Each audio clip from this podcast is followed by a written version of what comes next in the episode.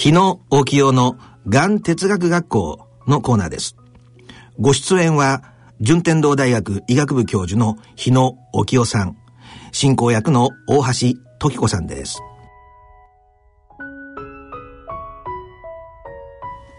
大人のラジオ。日野沖夫のがん哲学学校。皆さんご機嫌いかがでしょうか？大橋時子です。ここからのこの時間はがん哲学外来でおなじみの順天堂大学医学部教授日野清先生にご出演いただきがん哲学学校と題してがんなどの病をどう捉えどう向き合っていくかを話し合い語り合っていく番組コーナーです。さあ新入学の時期も終わりましてそろそろ1ヶ月経とうとしています。そしてゴールデンウィークに差し掛かろうとしていますが今回は名古屋からシャチホコ記念がん哲学カフェの彦田かな子さんそしてメディカルカフェがん哲学外来ドアラッコの彦田英斗くんにお越しいただいています。彦田さんそして英斗くんよろしくお願いいたします。よろしくお願いします。よろしくお願いします。はい。えまず初めて番組をお聞きになる方もいらっしゃると思うので、えー、説明を簡単にさせていただきますががん哲学外来メディカルカフェといいますのは患者さんや家族医療関係者がお茶を飲みながらゆったりとした雰囲気で対話をするカフェのことです。全国各地でがん患者さん自身が中心となって開催をしていらっしゃいます。そして名古屋ではこの方彦田かな子さんがシャチホコ記念カフェという名前のカフェを開催していらっしゃる代表者でいらっしゃるということなんですけれどもね。で番組の方にも何度かお越しいただいているんですが最近の名古屋での取り組みい。かがですか、はいえーと、名古屋では先日3月31日に、えーと、今5つのカフェがあるんですけれども。名古屋にも5つもカフェがあるんですか？はいできてきましたのであの合同でシンポジウムを開催して、うん、まああの割と名古屋はあの一つのカフェに行く人はそこのカフェにずっと通い続け、えーられるので、まあそうじゃなくて、あの、5つのカフェがあるので、まあ、いろんなところにも行ってほしいなっていうことで、あの、合同で開催しました。あの東京なんかですと、うん、いろんな各地のカフェをもう、うん、まんべんなく回ってらっしゃる方とかもいますもんね。そうです。今日でも本当に各地で東京は開催されていて、ここの銀座のカフェで今日あの私たちあの一応お話をさせてもらったんです。ゲストとして銀座のカフェにいらっしゃったんですか？そう。あ親子でいらっしゃったんですね。はいへええ二人でペアを組んでお話しされたんですか今日は？それぞれ。それぞれです。はい、彦田さんは彦田さんでお話をされて、はい、で、エイト君はエイト君でドラッコの方のお話をということなんですね。はい、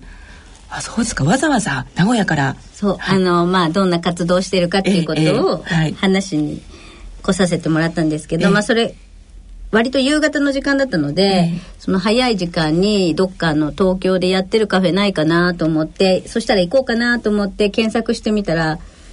もう同日開催結構いっぱいあって同じような時間ですよね。そう同じような時間にあったので、えー、もう行けなかったんですけど、うん、でもこんだけやってたらまあ近くだから行こうかなとかねここは行けないけどここなら近いから行けるなっていうことがそうですよね、うん、だからいいなと思いました。名古屋でもそういう感じになるといいなっていうことでのこのシンポジウムだったっていうことですね。そうです目指してます。なんかあの患者さんそれから医師の方宗教家の方はい。随分あのいろんな多彩なメンバーでのパネルディスカッションだったんですよね3月31日は。そうです、うん、とにかくあの肩書きの偉い人を集めたっていう回ですね。で日野先生もいらっしゃって。そうそうそうそう。もうとにかく教授と名の付く そういう人を集めたシンポジウムです。でいろんな方に来ていただいて いろんな方に興味を持っていただくっていう目的ですよね。はい、はい。えー、東京にいらっしゃってどこか観光はされたんですか？エイト君。えっと月一に午前中行って、はい、お昼ご飯を食べてきました。お寿司いいですか？はい美味しかったですか？美味しかったです、はい。ね、今日はこの後あの収録の後もっとんぼ返りになっちゃって申し訳ないんですけれどもね。あのせっかくですのでエイト君が開催していらっしゃるドアラッコについてもお話を伺っていこうと思います。あの彦田さんは名古屋でカフェを立ち上げられたんですけれどももう全国探してもあの学生さんというか中学生の時に立ち上げたんですよね、うんうん、お子さんが立ち上げてるカフェってないですよね。ここだけですよね、はい。ねすごいなってみんななんか関心を持たれると思うんですけれども。このドアラッコっていう名前はどこから取られたんですか？ドアラッコは中日ドラゴンズのドアラから来ていて、はい、と1984年に初めて日本にコアラがやってきた場所が、はい、と愛知県名古屋市の東山動物園です。でそれは名古屋市とシドニー市が姉妹関係でそれがきっかけでコアラが日本にやってきました。とそこから中日ドラゴンズのキャラクターがソドアレになりました。はい。えー、お母さんの方はシャチホコ記念カフェ、うん、そしてエイト君の方はドアラッコ、うん、カフェ。ということですね。でどんな目的でこれは立ち上げたんでしょうか？大人の人が、はい、大人大人が開催していて大人が行くっていうのは全国見てどこにでもあると思うんですけど、うん、そこに子供が行くっていうのはやっぱ難しいことだと思うので周りが大人ばっかりなので、うん、子供たちがやることによってそういう自分ががんとか周りにがんの人がいるとかそういう人が、うん、そういう子供が来やすくなるかなと思ったので中学生っていうか子供がやろうと思いました。はいエイト君はお母さんががんになられたのをきっかけに、はい、このカフェ立ち上げたんですよね。はい、でどういうメンバーで構成されてるんですか？と代表の広大君がと脳にがんがある子です。あ代表の中村広大君、はい、というお子さんががん患者さん。はい。で、あと、湯気京介くんっていう子は、はい、えっと、母親ががんっていう子です。うん、この3人で最初中学生の時に立ち上げたんですよね。はい、で、今は全員高校1年生なんですよね。はい、で、今もメンバー3人です。今は4人でやっています。はい。もう一人メンバー増えて、はい、はい、今は4人で活動しているということですけれども、えー、これまでですねどんなことをしてきたのか、まあ、新聞とかのテレビでも随分取り上げられたみたいですけれども教えてもらえますか？これまで5回やってきたんですけど、はい、えっと、その中ではと広大君がリーダーとなってとグループを引っ張っていくがん患者の人たちが中心となるグループとと僕たちみたいな周りにがんの人を持つ僕たちの残りの人たちがとリーダーとなってグループを引っ張っていくと家族とか、と生きることとかそういうことについて考えるグループの2つに分かれて活動しています。はい、どれぐらいの頻度で活動っていうか打ち合わせとかするんですか？と3ヶ月に1回活動するんですけど、はい、そのために打ち合わせはと毎月1回ぐらいしています。ああ頻繁に結構合ってるんですね。はい。そしてここにあのホームページをプリントアウトしたものがあるんですけどこれをやってる続けてるわけですね、はい、えすごいですね。可愛らしいドアラが真ん中にいますけれどもね、うん、で具体的に活動というのはどういったことをしてるんですか？最初に、はい、と講演してくださる先生方、はい。と僕たち参加費を中学生高校生なのに取ってないので、うん、基本的に無料で来てくださる方なんですけど、はい、その方に講演していただいてからと2グループに分かれて、うん、とカフェをやっています。そのカフェにいらっしゃるのはお子さんが多いですか？と僕たちは中学生で始めたので、はい、本当は中学生高校生とか自分たちの世代に近い人に来てもらいたいんですけど、うん。やっぱり来てくださる方は年配の方が多いです。あ実際の患者さんたち、はい、でそこで一緒になってお話しするんですよね。はい、えー、すごい。あのファシリテーターもやってるんですか？そうです、うん、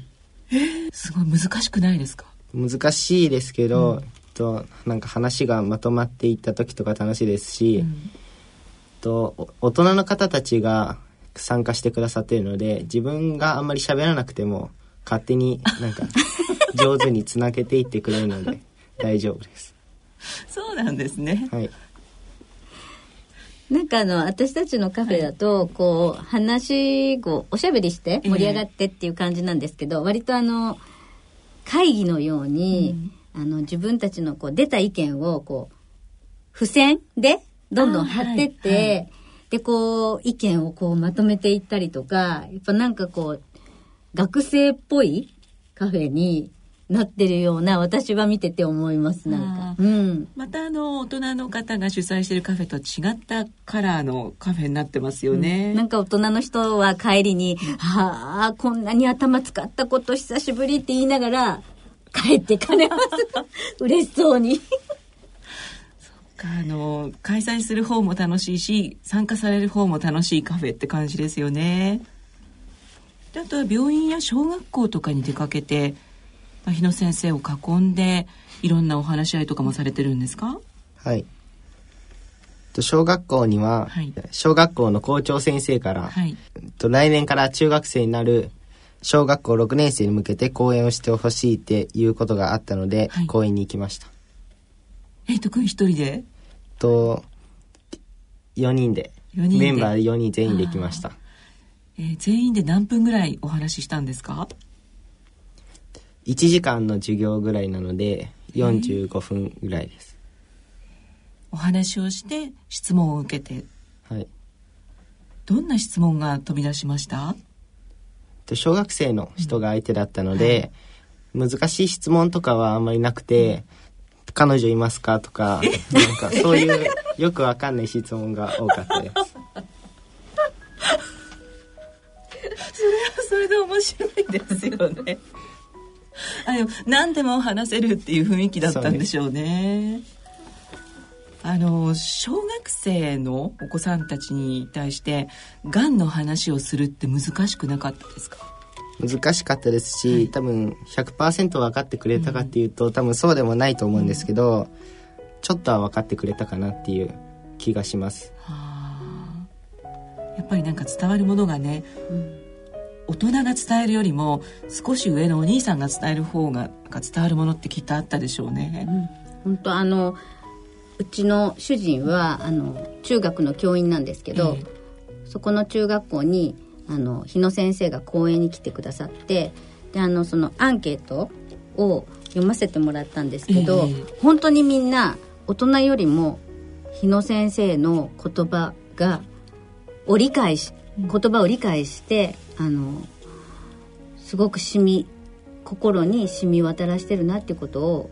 感じたんですね。で一つちょっとここで、はいご紹介いただきましょう。はいちょっと紹介します。えっ、とね顔は変えれないけど顔つきは変えられるという言葉が心に染みました。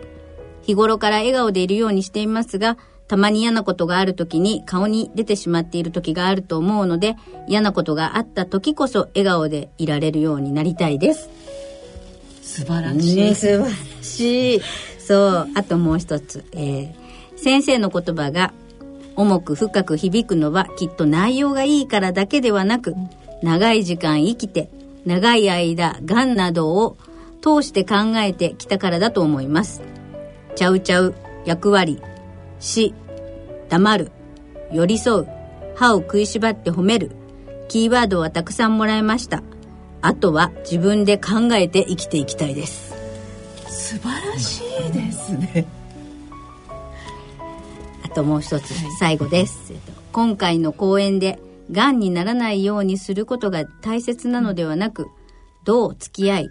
どうやってがんを患う人と接していくのかが大切なのだと感じた。現実に抗わず、その状態で最も良い道を選んで生きていく、そんな風になりたいと思った。こちらはあの彦田さんのご主人の中学校の生徒さんたちそうです。これは本当に3つ今紹介しましたけど、本当一部でもっとたくさんみんなあの感じていることがあって、もう全部紹介したいぐらいなんですけど本当にみんなあのがんっていうことの話を通して、はい。本当人生の話でしたねっていう意見が本当に多くって、それを受け止めるってすごくないですか？素晴らしいですよね。日野先生実際お話をこの時されていてそういうこう感じってこう伝わってきたと思うんですけれどいかがでしたか？そうですね。あのみんな一生懸命ねあの大学生に講義するとみんな寝るけどね。あの小学校中学校の子は寝ないね。これをやっぱり学ぶべきですね。あのなんで小学中学生は同じ話をね同じスライドを聞くのに日本の大学生は寝るのか。これがね日本特有だね。だから小学中学の時代にそういうねやっぱりがんとかねそういう教育というかねやるのは大切でありますねという感じはしましたね。うん、子供の頃から生きるということについて考えるということですね。うん、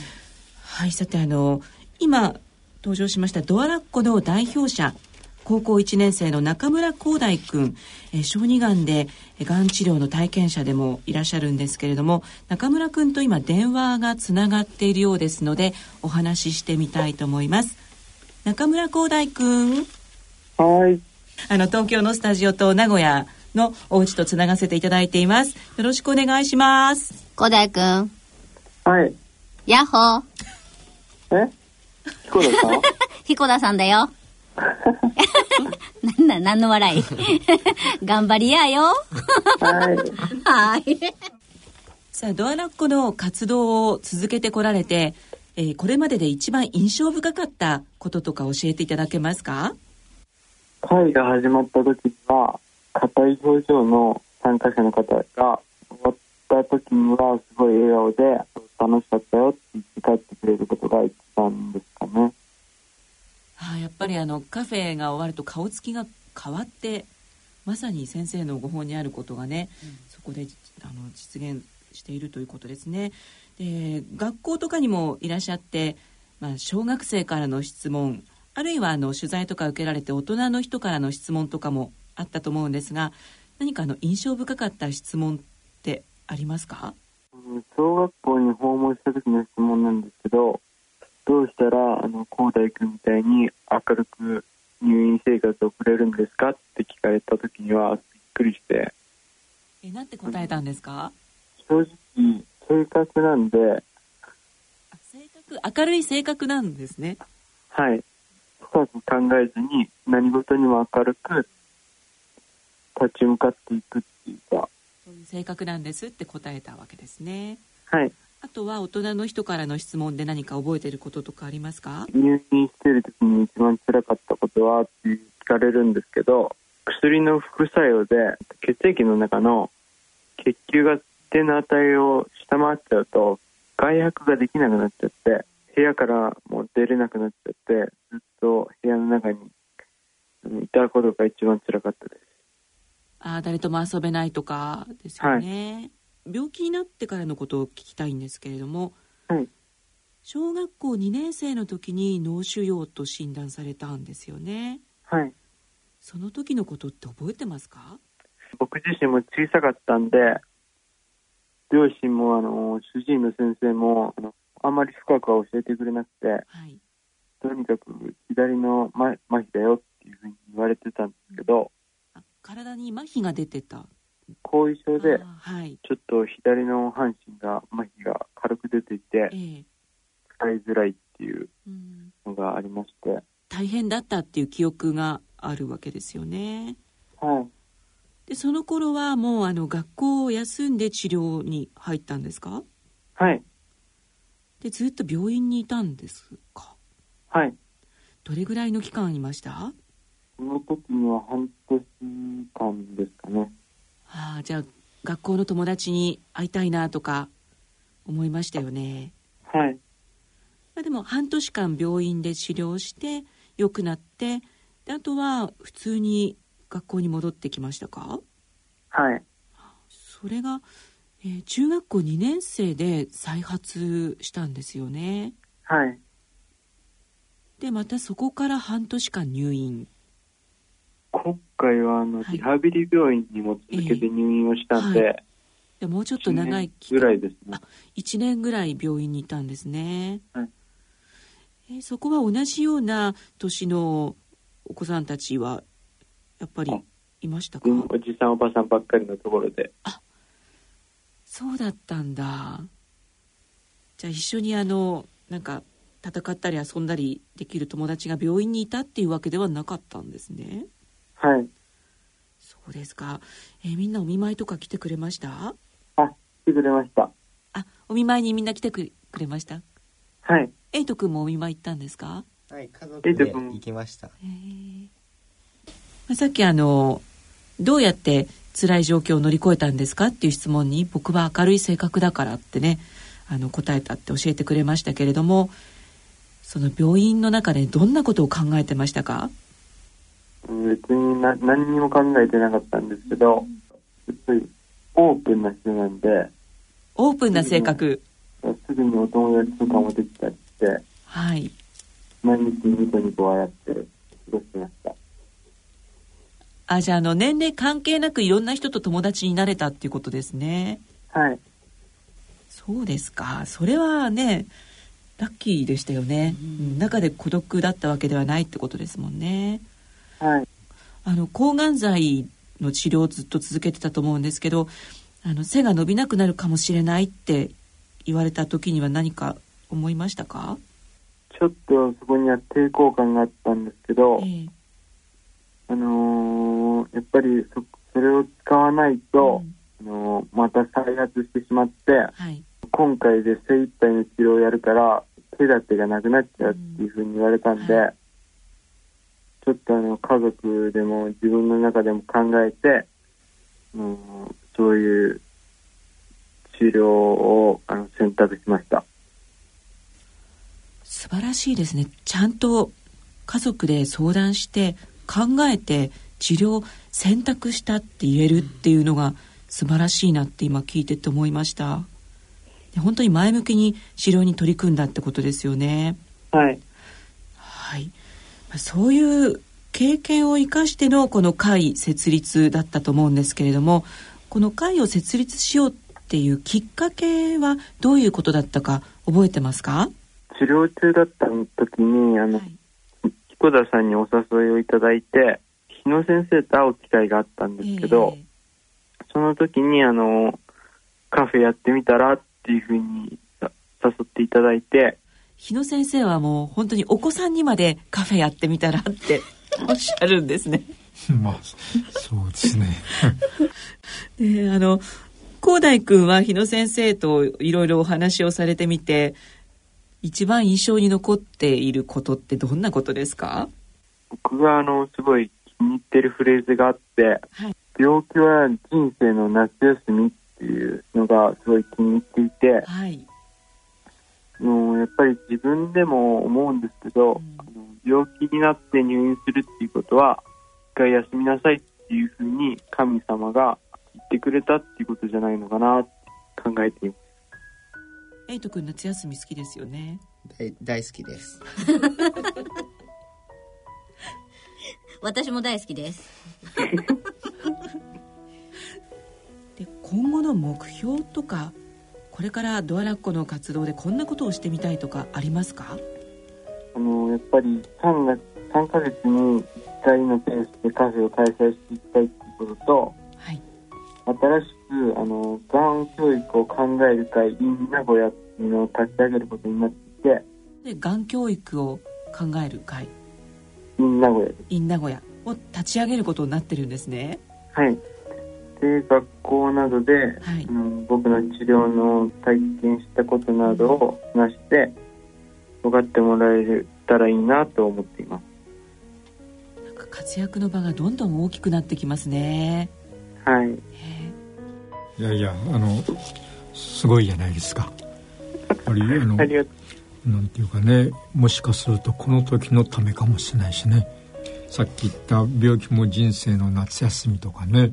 夏休みだから何かできることもあるしもしかするとこの時のためというのもありますからねまあそれをあの考えながらねやるというのはあの人生大切ですねそういうことをあの広大君の話を聞くとねそういうのを感じますね。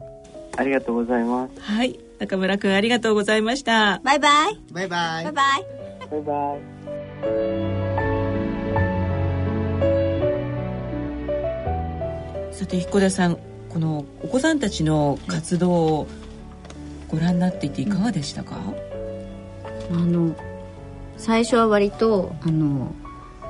私の方からも頑張ってやってみなよみたいな声かけしてたんですけどやっぱ回を重ねるうちにもう5回もやってますので、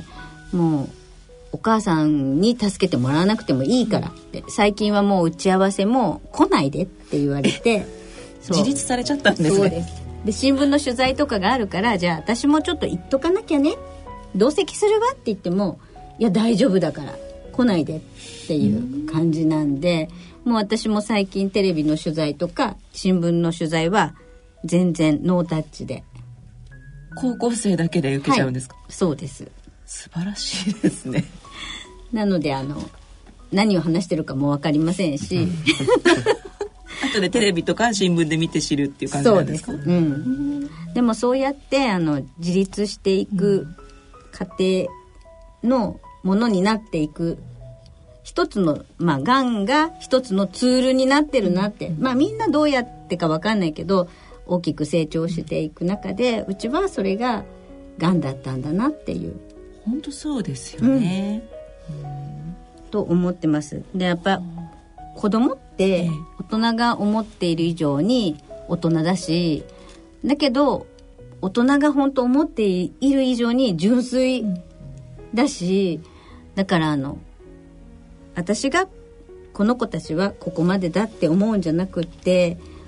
本当に私の思ってるところを超えてしっかりしていくんだなって本当思ってます。うんそうですね。あのご主人からは、うん。彦田さんががんになった時の気持ちとかあの越冬隊のシンポジウムでお聞きできたんですけれども、うん。エイト君はお母さんががんって知らされた時どんなことを考えましたか？と分かったのが12歳ぐらい小6ぐらいの時で、とその時は母親のがんについて分かってたと思ってたんですけど、はい。5回の回の中で「お母さんのがん知ってどう思った?」とか聞かれた時に分かってると思ってたけど、あんま分かってなかったんだなっていうことが最近になって分かってきました。で最近あ分かってなかったなってことは最近分かるようになったなと思ってるからだと思うんですけど最近はどういうふうに考えてますか？とがん哲学外来を自分たちで始めて、はい。と新しく入ったメンバーの子とかも母親ががんっていう子もいて、はい。その子の話を聞いて不安に思っ自分その子は不安に思ってたとか、あとは会に来てくださる方の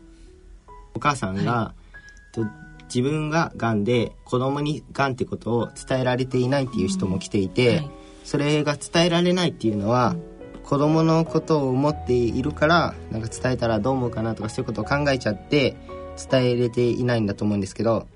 とそういうことを考えるとやっぱり自分の母親もなんかいろいろ考えてたのかなとか、そういうことが分かるようになりました。考えてたよ。そうですか？そうですえでがんだって伝えてもらってよかったですか？はい。まあ知らないよりは知ってた方がは知ってたから知ったからって言って別に何したってわけではないんですけど、うんまあ知らないよりはいいかなっていうふうに思います。えっ、とエイト君のご兄弟は何て言ってましたか？と僕はあまり反応はなかったんですけど分かったって分かった時に、でも下の2人は割となんか動揺していたっていうかなんか死んじゃうのかなみたいに言って泣いてたりしてたので僕の方が大きいんですけどその下の2人の方がよく感じることはあったのか。やっぱ性格なんですかね。そうね。広大君もそうやって言ってましたもんね。言ってま父親譲り なでもあのがんだって知らされてお母さんには優しくしなきゃとかやっぱ思いましたか？その当時はやっぱ手つ手伝ったり家事を手伝ったりっていうのはあ,、あって3人兄弟3人で分担して割とやってたんですけどもう最近は元気なのでもうお母さんに頑張ってもらってますけど。はい。それぞれお互いの活動に忙しいっていうことですね。自分のことで精一杯。シャチホコとドアラッコとですよね。はい、さああの今日はですね山形の笹巻という珍しいお菓子を持ってきていただきましたのもスタジオの中が笹の葉のいい香りで包まれてるんですけれども、えー、多摩プラザがん哲学外来の本岡さんにも何かお話をしていただければと思います。はいえっと、今日はあの、えー、っと7か月前に初めてお会いした彦田さんとあのぜひまたお会いしたいと思いまして、えー、こちらのスタジオに駆けつけました多摩プラザガン哲学外来カフェスタッフの本岡です。あのまたお会いできてしかもあの 頼もしい君ともお会いできてもうすごくあの嬉しいです。で今日はあの想像していた以上にやっぱりあの実際にカフェを立ち上げてであの活動してここまで来られたご本人とそれから広大君のお話も伺ってもうすごくあの勇気づけられたっていうかやはりあのお子さんの純粋な姿っていうか頑張ってる姿だほどねあの大人を力づけるものはないなって今実感してます。あの本当に性格ですもともとね明るい性格なんだみたいなことをあの江戸君も広大君もおっしゃってますけどやっぱりいろんなここまで来るにはいろんな経験をしあのそれこそ周りにあのご自分もそれから家族にもがん患者がいなくてただもう日々ね面白おかしく過ごしてる同年代のお子さんたちだっていっぱいいるわけですけどやっぱりあの貴重な経験をねいろいろされていろんな思いをしてであの明るいっておっしゃいますけどやっぱり辛い思いもあったと思うし悩むこともあったと思いますけどそれを経てここまで来ているっていうなんかこうあの生きてる時間は私なんかに比べたら短いけどでもすごく中身の濃い人生をねまであの送ってこられてるんじゃないかなって思ってあのやっぱり今日来てよかったです、ね、ありがとうございます。ありがとうございます。そして日野先生いかがでしょう？まあねあの、まあ、すごいですね。まああの広大君とかねあの、うん、彦田さんの親子の話を聞いているとねまああの無邪気でね喜んで小さなことに大きな愛を込めていますねこれがやはりあの大切でねでまあどんな時でも見守って助けてくれる存在がいるということをねやっぱり中学生高校生の時にあの実感するというのは、えー、すごい大切なことですね。まあそれをね、うん、今日学びましたね。はい、今日はあの名古屋から親子でスタジオまでお越しいただきまして本当にありがとうございました。ありがとうございました。ありがとうございました。ラジオ日経大人のラジオ日野清の眼哲学学校。この番組はポッドキャストオンデマンドでもお聞きいただけます。こちらは放送でお聞きいただけなかった箇所もお聞きいただけます。番組のホームページからアクセスしてください。そして番組をお聞きの皆様皆様もこのがん哲学学校に参加してみませんか？詳細は大人のラジオの番組ホームページをお読みいただきスタジオ観覧希望とご記入してご応募ください。また番組では皆様からのご意見ご感想をお待ちしております。宛先です。郵便の方は郵便番号105-8565ラジオ日経大人のラジオスタジオ観覧係まで。また番組ホームページの番組宛てメール送信欄からスタジオ観覧希望と書いて住所氏名連絡先をお書き添えの上ご送信ください。さあそろそろお時間となってまいりました。ここまでのお相手は私大橋時子と日野清でした。